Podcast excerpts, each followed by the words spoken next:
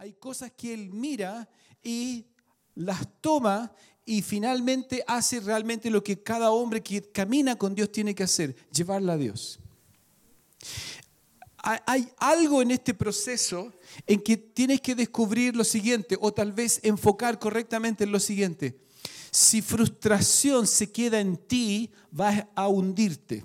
Pero si tomas lo que te está frustrando y lo llevas a Dios, Dios te va a llevar a un siguiente paso que será revelarte lo que Él tiene. ¿Aló? Hay cosas que solamente a ti te van a frustrar y a otros no. ¿A alguien le ha pasado eso como que, oye, pero parece que a nadie más le indigna esta cosa que a mí me indigna? ¿Y por qué como que no me entienden? ¿Por qué como que estoy en esta cosa y estoy medio molesto, frustrado, enojado y siento como una carga con esto? Pero, ¿qué hago? Ok, Dios, la llevo a ti. ¿Hay alguien que le ha pasado esta cosa? Ya, qué bueno.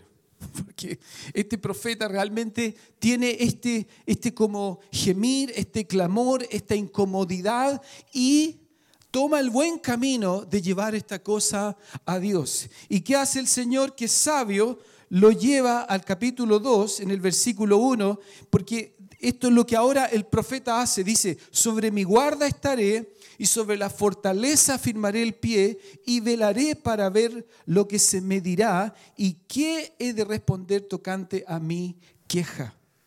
Jehová me respondió y me dijo, escribe la visión, declara las tablas para que corra el que leyere en ella. Y aunque tardare por un tiempo, se apresura hacia el fin, no mentirá, espéralo, porque sin duda vendrá y no tardará. El Señor está diciendo aquí, respondiéndole al profeta, el profeta ya dejó de quejarse. El Señor lo llevó a un espacio donde él dice, voy a esperar. Voy a esperar. ¿Qué me vas a decir Dios?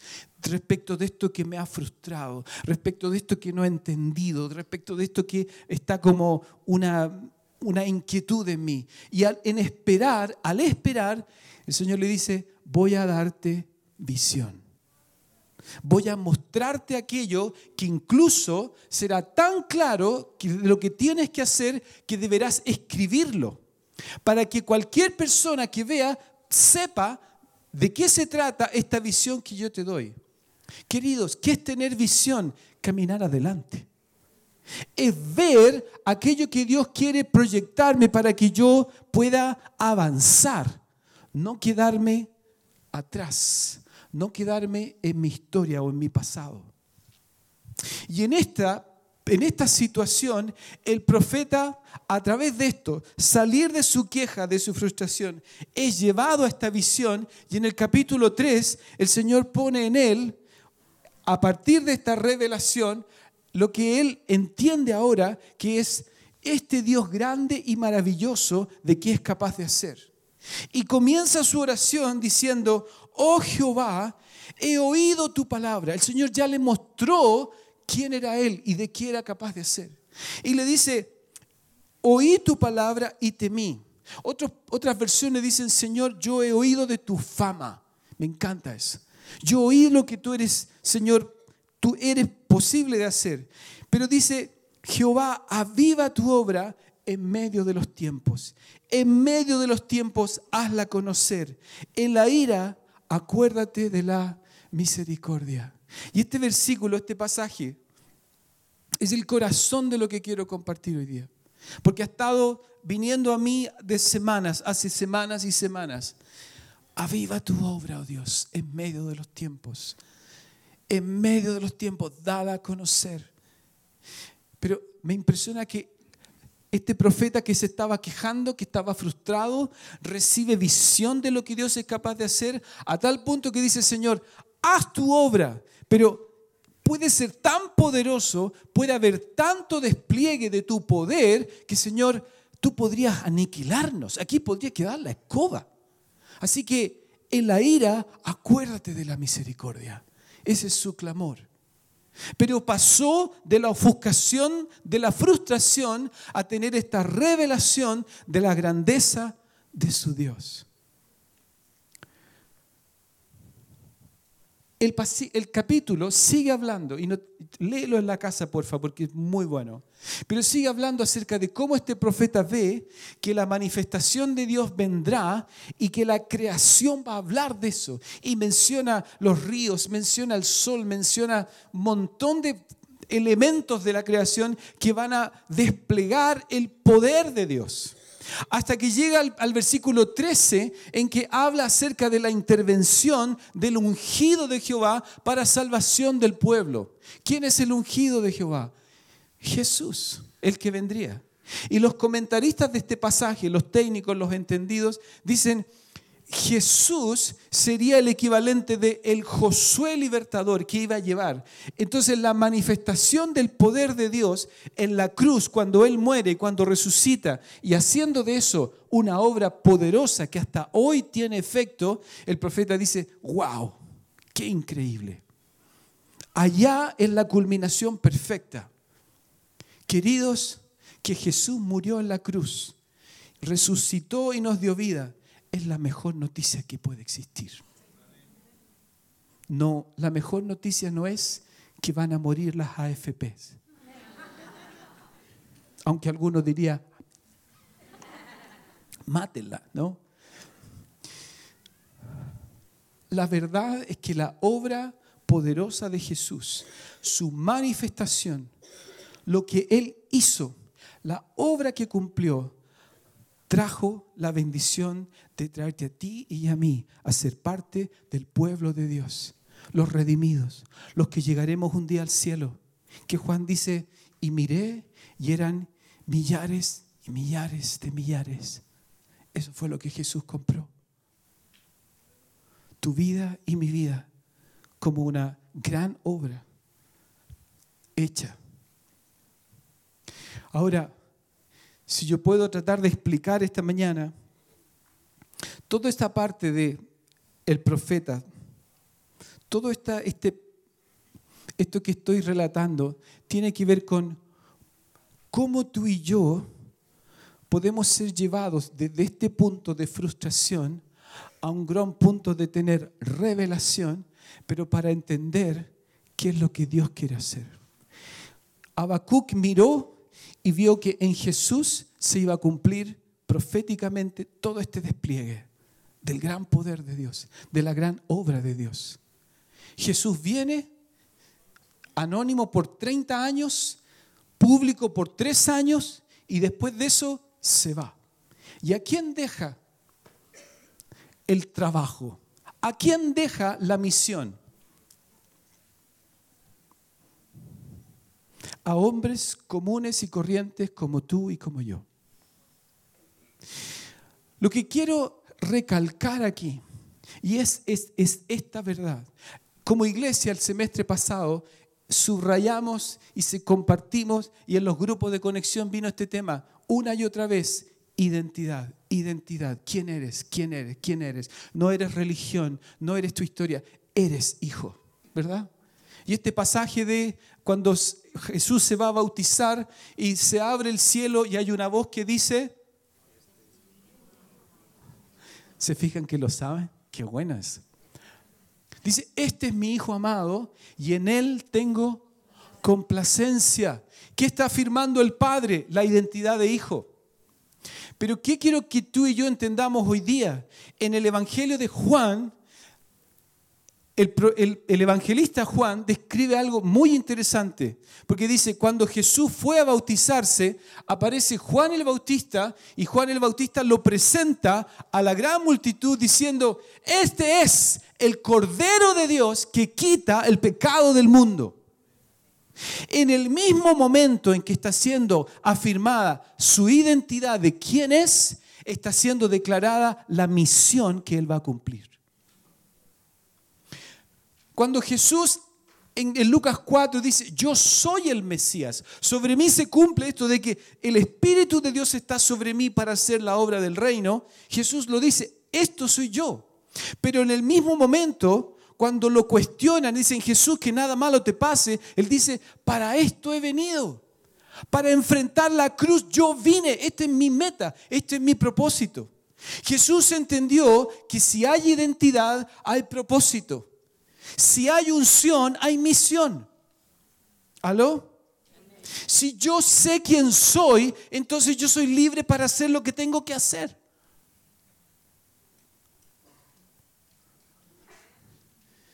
Necesitamos entender que Dios, una vez que te sana de religión y de las cáscaras y del pasado y del legalismo y de todo eso, y tú sabes que sabes que sabes que tú eres hija, hijo de Dios, ahora fluye en lo que tienes que hacer. No, se, no podemos pensar que Jesús aparece en la historia y dice, soy el Hijo de Dios. ¿Qué les parece? Él dice, yo soy. Ahora voy a hacer lo que tengo que hacer. Voy a cumplir la misión para la cual el Señor, mi Padre, me envió. Queridos, tú y yo tenemos una misión. Hoy día esta iglesia está caminando en ser la influencia a la que Dios la ha llamado a ser. No queremos ser una iglesia famosa, queremos ser relevante. No buscamos que la gente nos conozca, pero queremos, queremos todavía comunicar a ti, si estás siendo parte de esta iglesia, que vamos a medir nuestro éxito por los equipos que salen, no por la gente que nos visita. Somos una iglesia de éxito si enviamos, si sacamos, si movilizamos.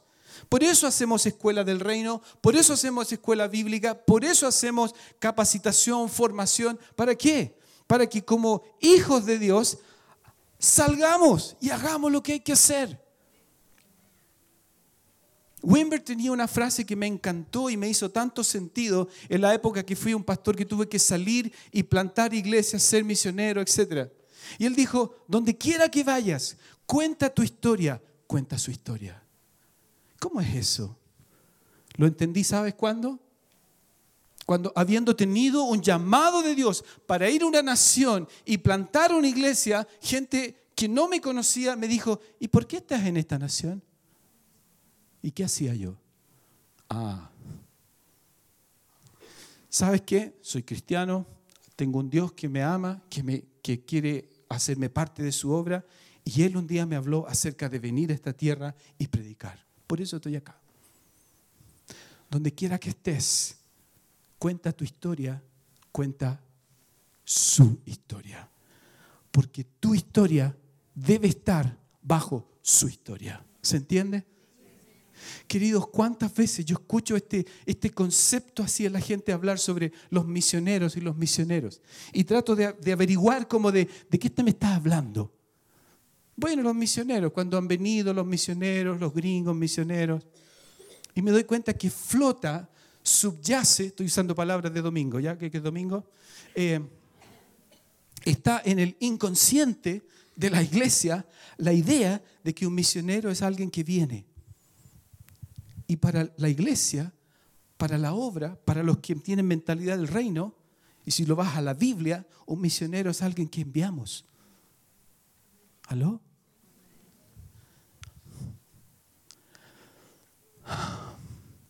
La Biblia dice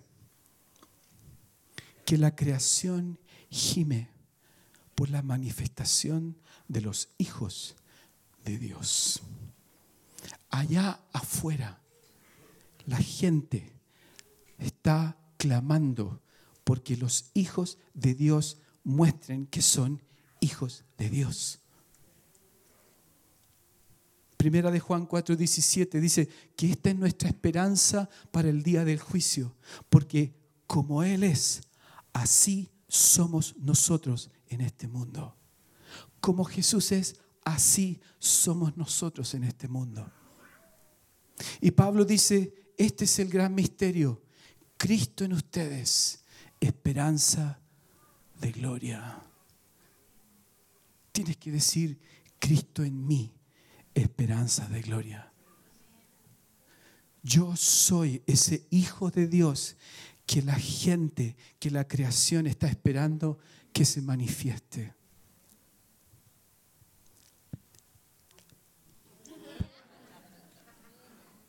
Yo escuché un pastor que dijo, los sermones de la primera iglesia eran acerca del poder de Dios.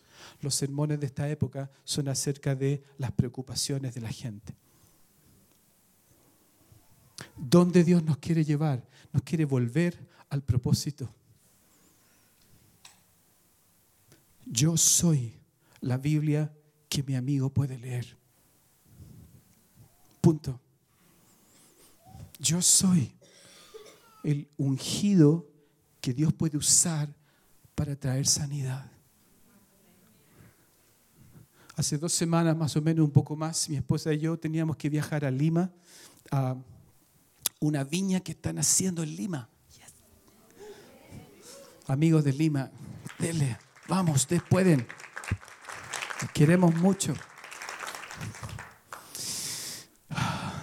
El vuelo era en la madrugada, así que mi esposa y yo un transfer nos fue a buscar a las 2 de la mañana. Y así que estábamos en el aeropuerto más o menos como a las 2 y media de la mañana. Eh, yo no sé de ti, pero a, esa hora normalmente yo estoy, yo duermo, yo no existo, yo ahí estoy perdido en, la almohada. Así que era en, calidad de zombie, ¿no? De modo de, ok, ¿dónde estamos? Y pasamos con mi señora caminando hasta que llegamos en, en el counter para hacer la fila y hacer el check-in y, eh, pasar. Y mi esposa me dice, Ale, ¿viste a ese hombre que estaba en un ay, el pobre, muy adolorido? Yo creo que ese hombre está votando un cálculo renal. Y yo dije, ¿cuál hombre? ¿De qué me está hablando? Son las dos y media de la mañana.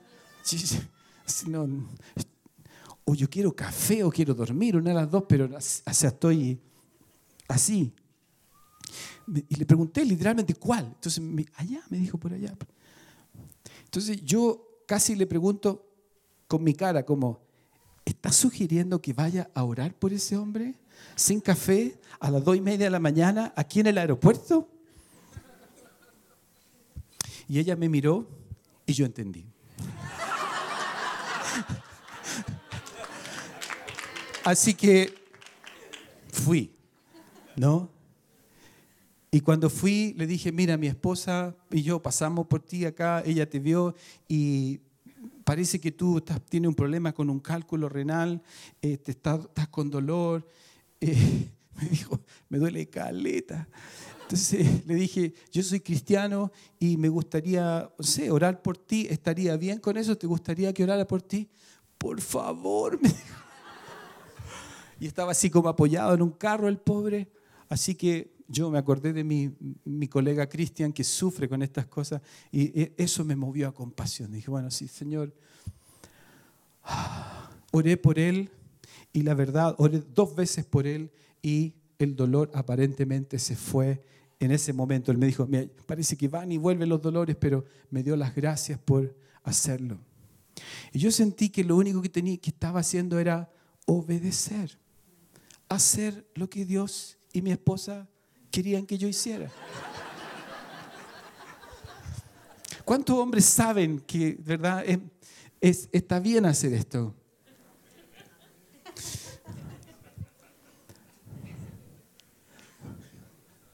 ¿Por qué pedí a Marillo compartir esto? Porque avivamiento empieza en ti. Si tú eres una persona que escoge mirar tus dificultades, situaciones que tú tienes que enfrentar en la vida.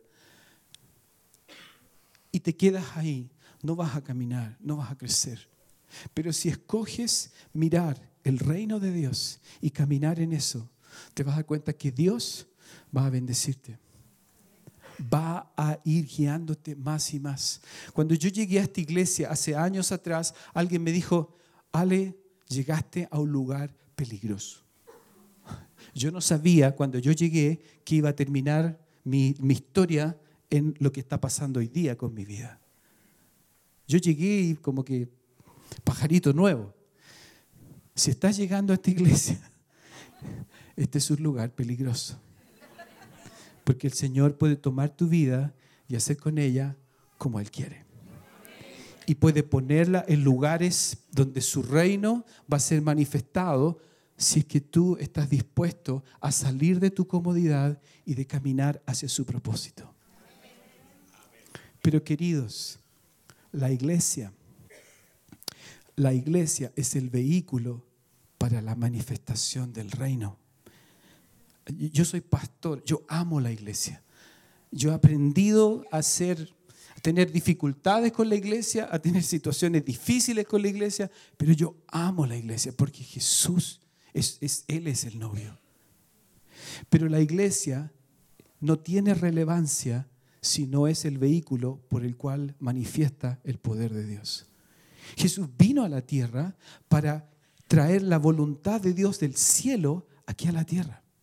Jesús vino para destruir las obras del diablo. Jesús vino para empoderarnos a ti y a mí para hacer obras poderosas y dice, y aún mayores que las que él hizo. Y cuando la iglesia siente que está buscando comodidad, un rincón suave, un grupo de amiguis, ¿verdad? Coinonitis, como llamamos a veces, eh, el Señor ¿qué hace?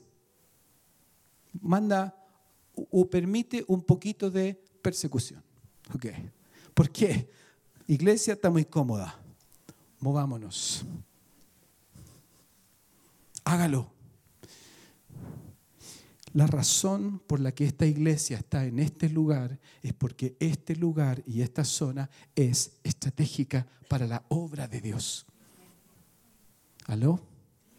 No, yo, me voy de esta iglesia el día que esta iglesia se conforma o, se, o, como que se establece en el lindo templo que compremos, en el lindo lugar que tengamos para las reuniones y, y que eso sea todo lo que podamos ver. Dios no nos trajo aquí para que esto fuera todo. Dios nos trajo a esta posición para que desde esta posición hagamos lo que Él tiene que hacer. Me bendice ver a hombres que aquí en la iglesia, lo mencioné en la mañana, que están buscando desde sus capacidades, ¿verdad? Para hacer negocios, para generar empresas, para ser emprendedores que les permitan que esos ingresos les dan tiempo libre para dedicarse a las cosas del reino de Dios.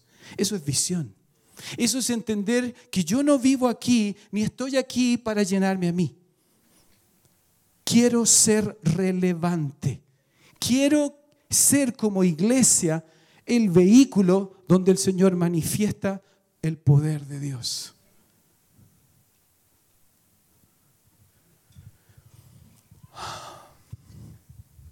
No sé cómo convencerte esta mañana, pero sí quiero que sepas esto. Estamos comprometidos para entrenar, capacitar y llevar a la iglesia a hacer la obra que el Señor nos demanda hoy. En unos pocos años más, no sé cuántos años más, si es que estoy en la tierra, estaré un poquito más viejo, pero mientras tenga piernas voy a correr, mientras tenga voz voy a hablar mientras tenga pila, vamos a darle, ¿ok? Pero iglesia, no estamos aquí para quedarnos acá. Algunos creen que, o como que tengo esta sensación, llegamos. Dos reuniones, bastante bien, llegamos. Estamos bien. Me encanta mi iglesia, es cómoda. La reina Esther podría haber dicho, llegué, soy reina. ¿Qué pasó con la reina Esther? Su posición, donde llegó, le hizo entender su misión.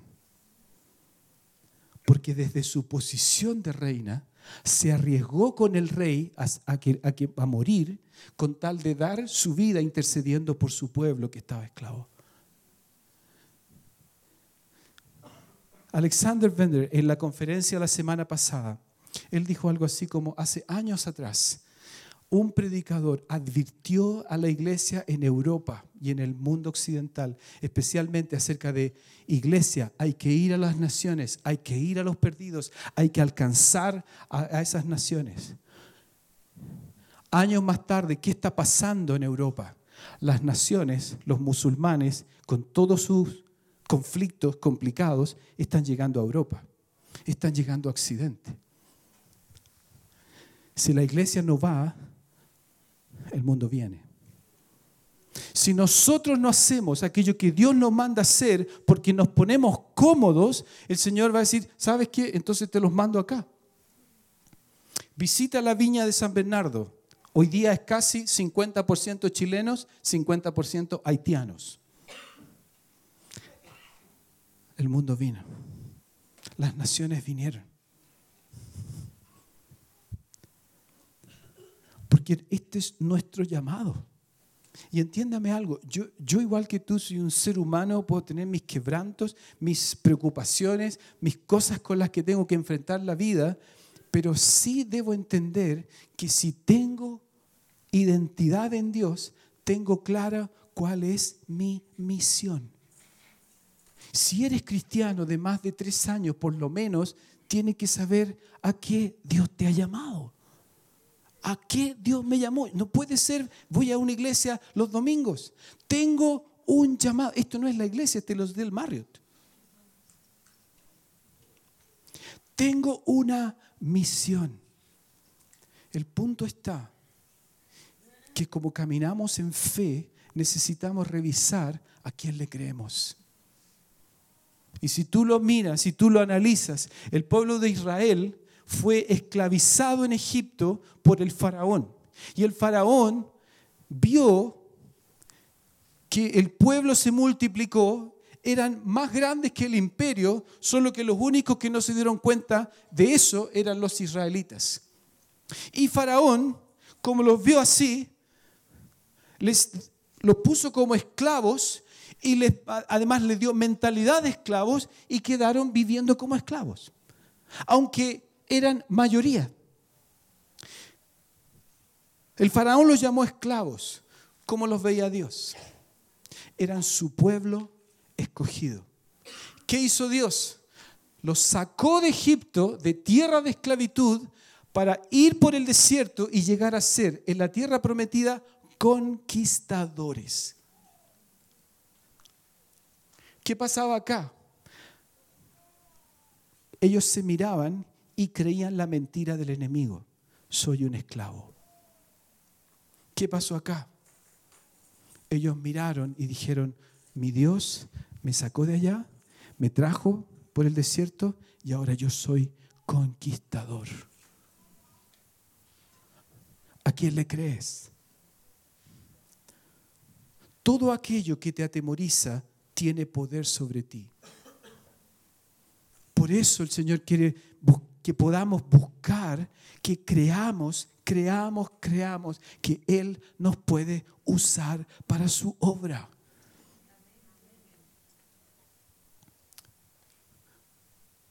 ¿Cuándo fue la última vez que viste a través de tus manos una persona sanada? No levante la mano ni me diga nada, pero quiero que podamos reflexionar. Yo no descubrí la autoridad que el Señor me había dado aún sobre demonios hasta que yo no me encontré un endemoniado y tuve que ministrarlo. Y sabe que siempre hay una primera vez. ¿Aló? Algunos aquí ya han estado como, ay, ay, ay, ¿qué es eso? Pero una vez que lo obedeces y te atreves y caminas, ¿qué haces tú? Descubres no solo quién eres, la autoridad que Dios te da. Y queridos, para mí esto tiene que ver con comparar lo que dice el Salmo 40 con el Salmo, perdón, 44 con Salmo 90. Salmo 44 dice algo así como, Señor, escuché de lo que tú hiciste, nuestros padres nos han contado de tus maravillas y sé de las cosas buenas que tú hiciste. Y ese, ese salmista se quedó en recuerdos memorias, cosas de allá del pasado. Pero en Salmo 90, 16, 17 dice, Señor, trae tu gloria sobre tus siervos, trae tu majestad sobre tus hijos, confirma la obra de nuestras manos. Y dice, sí, la obra de nuestras manos confirma.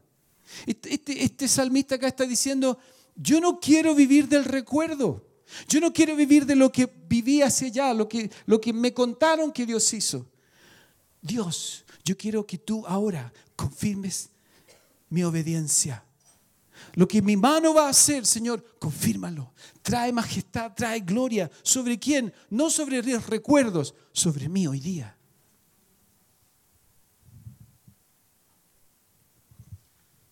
Cuando pienso en hombres de Dios que por años, años, como Roger, el pastor de esta iglesia, ahí estado, ahí estado, ahí estado. Y tú sientes y entiendes, ese hombre descubrió quién fue, descubrió de dónde Dios lo sacó, quién es él hoy día y cuál es la misión que tiene. ¿Ha impactado su vida la tuya? Yo no creo que él quiera pasar más adelante a ser un lindo recuerdo y que donde se construya un templo esté el nombre Roger Cunningham. Él no está con eso. Lo conozco.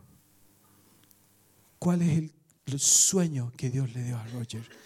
Ver una generación de jóvenes y viejos también, que pueden ser jóvenes de corazón, apasionados por Dios.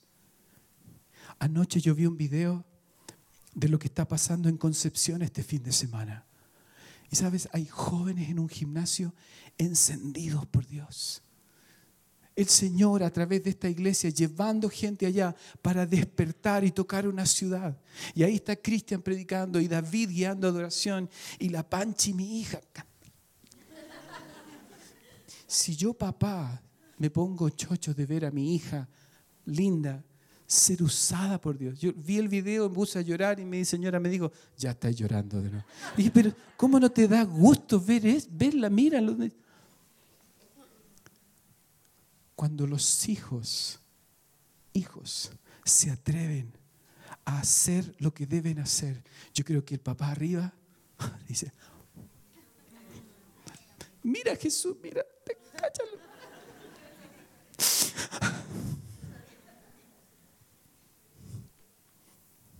El Señor, y, entiéndame esto, quiere que pueda haber un clamor en tu corazón y en mi corazón diciendo, Dios, aviva tu obra. Yo no quiero pasar como la iglesia, como una generación que no tuvo ni un impacto en la nación. Yo quiero que gente mire atrás y diga, ¿te acuerdas? Ahí en, el 2000 y tanto, esa iglesia, estaban prendidos esos gallos. La Rosvita iba a Malawi. Increíble. Como, y, otras historias de José, de David, de, de Cristian, de Roger, encendidos. ¿Sabes cuál es el quebranto y la preocupación del liderazgo de la viña en Estados Unidos hoy día? Es que no están traspasando la generación de liderazgo a la gente joven que debería estar llenando ese lugar.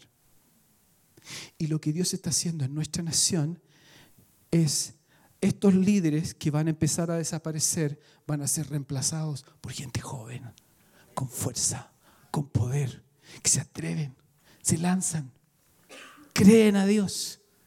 Y esto es lo que siento que Dios quiere que tú también hagas. ¿A quién le crees? ¿Al faraón? Le crees a Dios. Pero allá afuera hay gente esperando que tú y yo mostremos que el Cristo está aquí. Y tú puedes decir, Ale, pero es que yo tengo problemas también. Yo también. Es que mira, el arriendo. Mira, un día tú y yo nos vamos a ir al cielo de vacaciones. Y yo escuché muchas veces en mi época de ser pastor en Estados Unidos que gente, pastores decían, el cielo es un lugar maravilloso, está lleno de campos de golf. Y a mí el Señor me reveló, me reveló que está lleno de canchas de tenis. En serio. Pero si hay vacaciones para mí será allá. Pero aquí quiero morir con las botas puestas.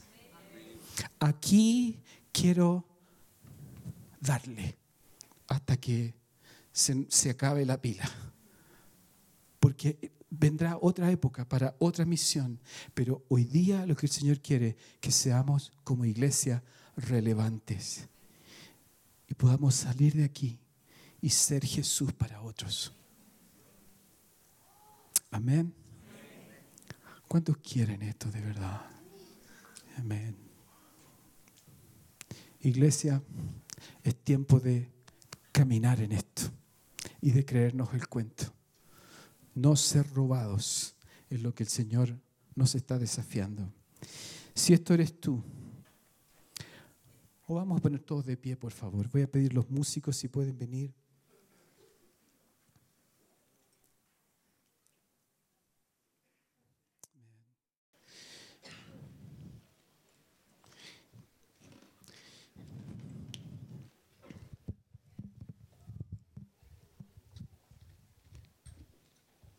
Quiero invitarte a cerrar tus ojos.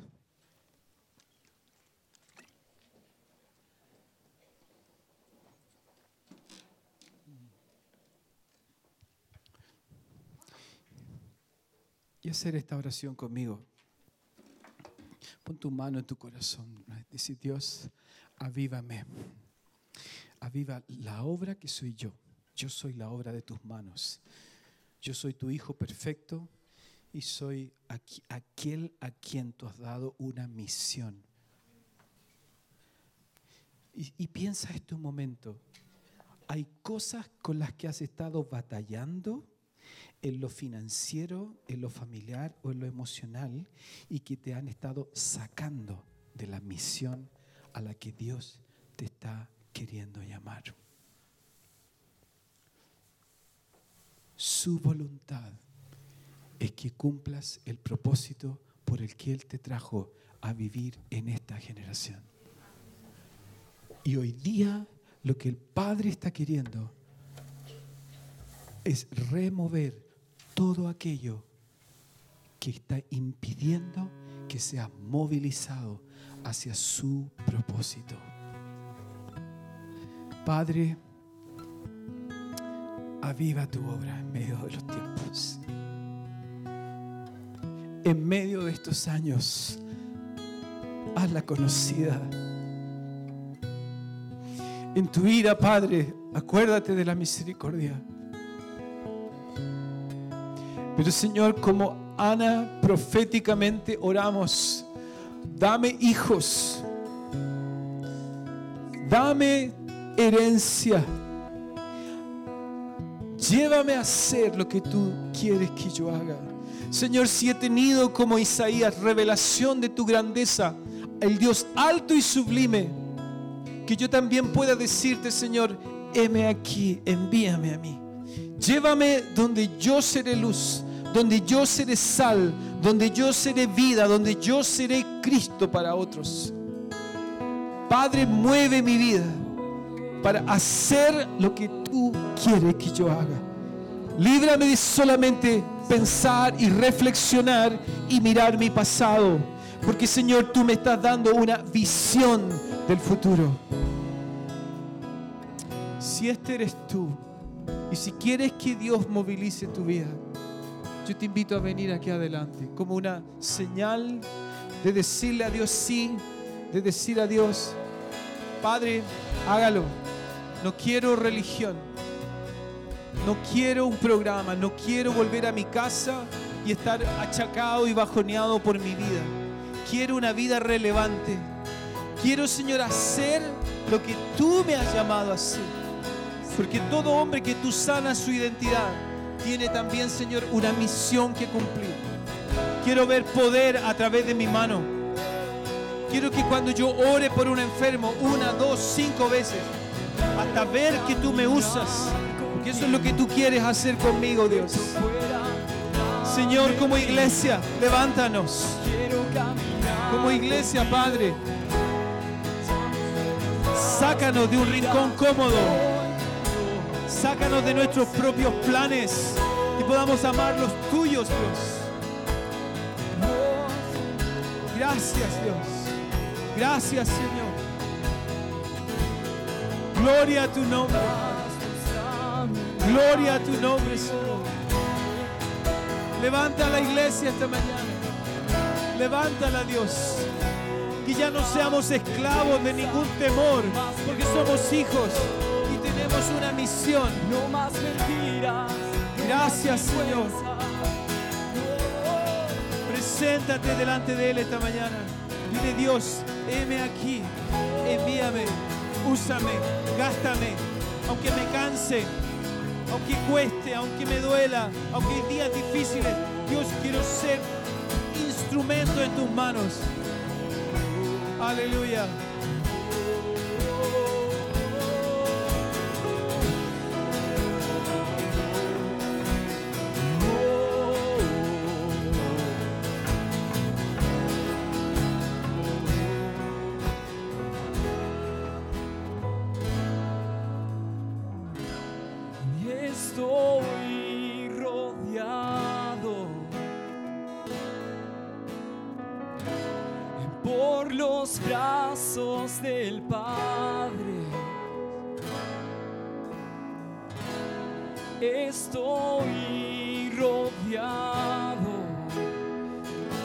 Canto, por un canto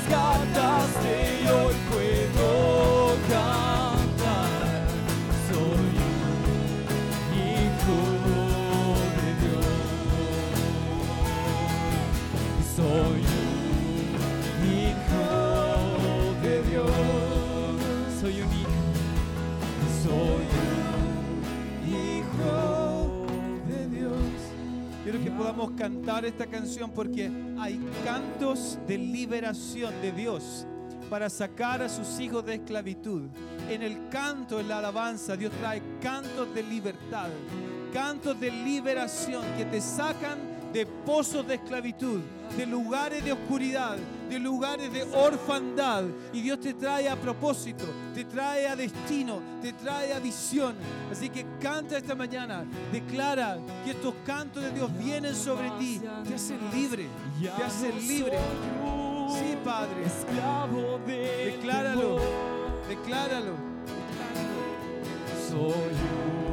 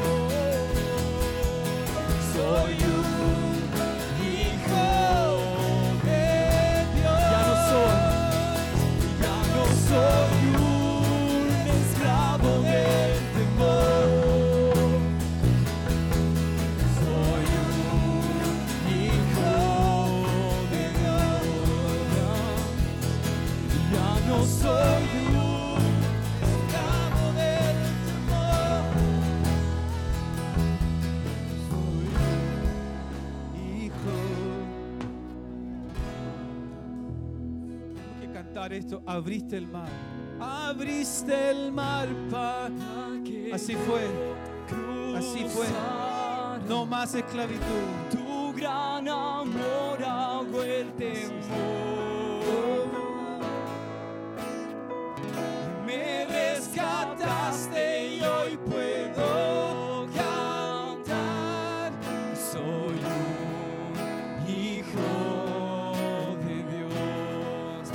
Al mundo espiritual.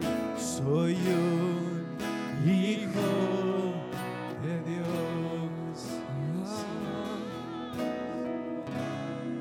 Hijo de Dios.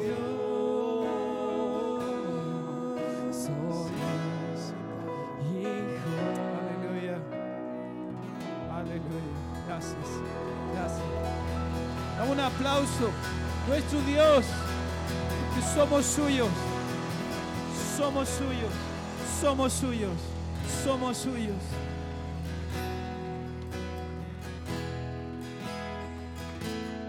No te vas a ir de aquí sin tarea. A la persona que está al lado, pregúntale, ¿está enferma? Y ore por ella. Y si no está enferma, no importa, bendícela igual. No, no va, ministra, imparte lo que Dios te da. Haga la pega. Sé, sé el Hijo de Dios. Imparte, declara sanidad. Ministra.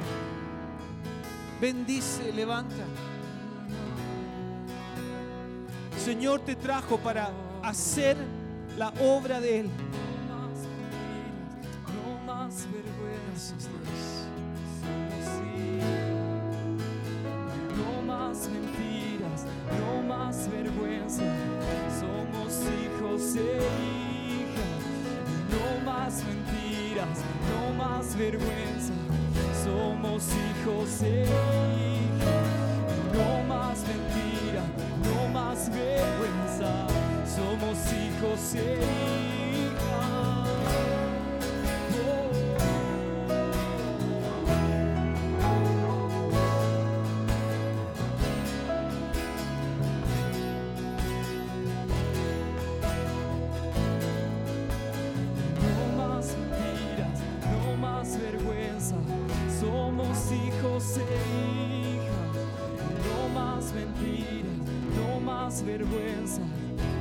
Más vergüenza. Somos hijos.